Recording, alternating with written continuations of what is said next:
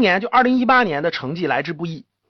同时应该看到经济运行中稳中有变，变中有优，外部环境复杂严峻。这个真的主要指的是，呃，美国的这个特朗普这儿发动的这个贸易战，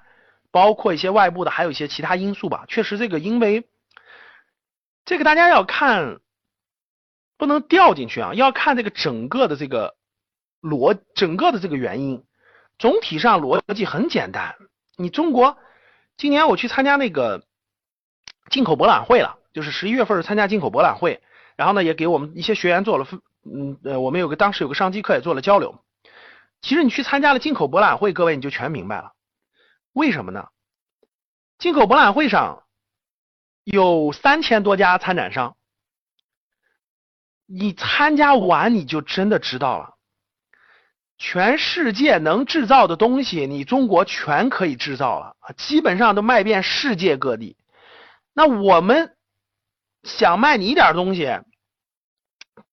我们肯定，你你中国的制造业的大规模东西卖到世界各地，对吧？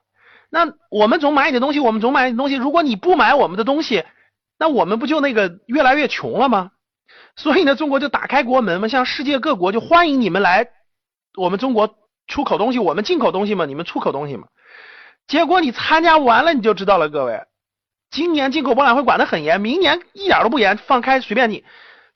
不能说随便进，就是说门槛会降得很低。你知道为啥吗？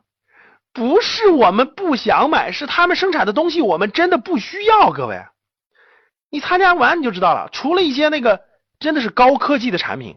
啊，真的有一些高科技的产品以外，哈，我中国需要这些高科技的产品。更好的各种科技设备、医疗设备等等的，其他呢什么的都就是一点那种农产品了，像什么大规模农产品还行，像什么奶粉啦、牛排啦什么的，其他像什么红酒啦、什么这酱那酱啦，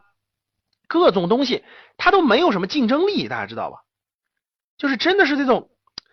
其实中国也很也很想知道这个这么多年的发展，借助实际世界贸易，然后呢？财富流向了中国嘛？那中国也希望打开国门，去让更多的人在中国共同做生意嘛？我赚你的钱，你也赚点我的钱。可是等你你你看完就知道了，他们的东西我们其实不需要，就跟巧克力一样，你能吃多少巧克力，对吧？就是大量的三千多家里头有两千多家都是中国支持他们的，全是各种农产品啊、食品啊，我们就是少量的需要，但是那个量太小了。根本就没办法，所以这点上呢，站在整个全球贸易的这个均衡的角度，确实中国也应该打开国门，欢迎更多的呃那个国外的这个商家、生产商啊，把他们的产品、把他们的这个这个卖到中国来享受红利。另一方面呢，中国是世界老二了已经，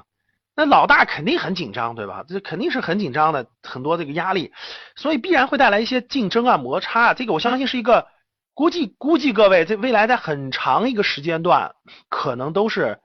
是个常态。包括你像华为对美国苹果的挑战已经多严峻了呀！苹果的股票，各位在过去这么短的时间内跌了几千亿美金啊，几千亿美金啊！各位啥概念？美国一年的国防费用就几千亿美金，相当于一年的国防费用跌没了。然后呢，华为还在五 G 上，如果全球这个这个横行完了，那那就别的公司没影了。所以大大大家想想这个这个竞争对手多害怕，你竞争对手多害怕，所以他肯定他得用各种方法，就是这个这个使点绊子呀什么的那个挤兑挤兑啊这个，所以这种这种这种摩擦还是会越来越多的。中国一方面现在政策很明确，一方面是开放开放的胸怀，开放的市场，让大家参与到中国的分享中国的红利，这个政策非常非常对，就是像这种进口博览会啊、一带一路啊这样非常非常对。另一方面呢，就是这种摩擦是不可避免的，个必然经历一个这么过程。那我们看第一条，就是外部环境复杂严峻，所以呢面临这种下行的压力。形势的判断呢是，我国发展仍然并将长期处于重要战略机遇期，这个判断非常非常之关键，各位。因为其实无论是投资，我说过了，投资就是赌国运嘛，投资包括未来的这种形势的判断，都是建立在未来。二十年或者三十年国家的发展的一个基础上的，所以这个判断是相当重要的。我相信这个判断是站在了多方面角度的，包括我们国家的呃军事实力、政治实力，包括这种经济实力、文化实力各方面综合判断出来的。所以我也这个这个也是这么判的。我觉得未来二三十年还是属于一个重要的战略机遇期，别人是很难颠覆或者是很难很难阻止了你的这种上升势头的。往下看，所以这个判断非常重要，各位啊，就是未来是否并将长期处于重要战略机战略机遇期，这个判断真的决定了你敢不敢创业，敢不敢投资，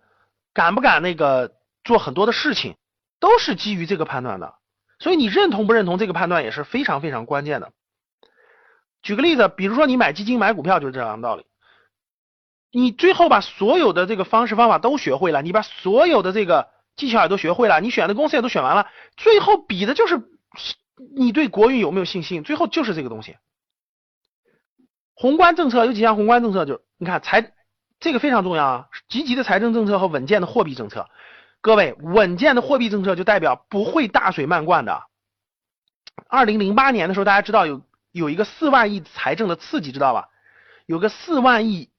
这个这个，当时经济下滑比较严重，然后呢？国家就就那个当时那个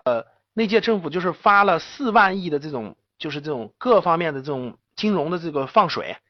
包括这种债呀，包括金融的放贷呀等等的各地地方政府的这种地方债啊，什么融资平台呀，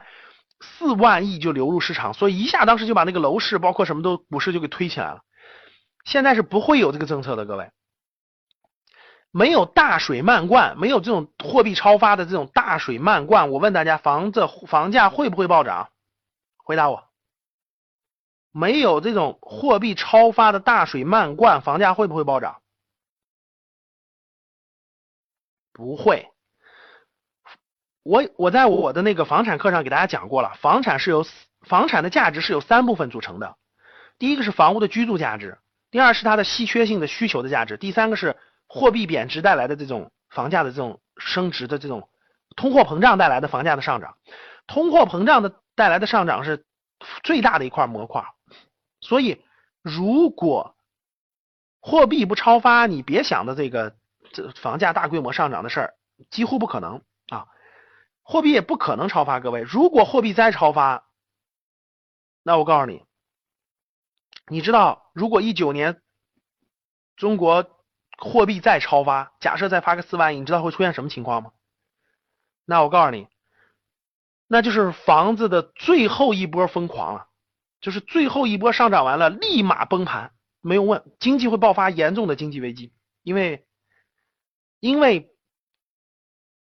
这个老百姓手里的最后那点钱，如果现在还不控制，将会全部吸引到不动产当中，然后最后这个。银行的债会还不了，老百姓的手里的钱将没有消费的推动，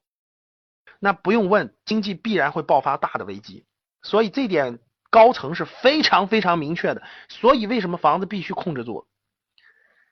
所以是稳健的货币政策，绝对不会超发。大家加一下何老师的微信，微信号是五幺五八八六六二幺五幺五八八六六二幺。好的，好，谢谢大家。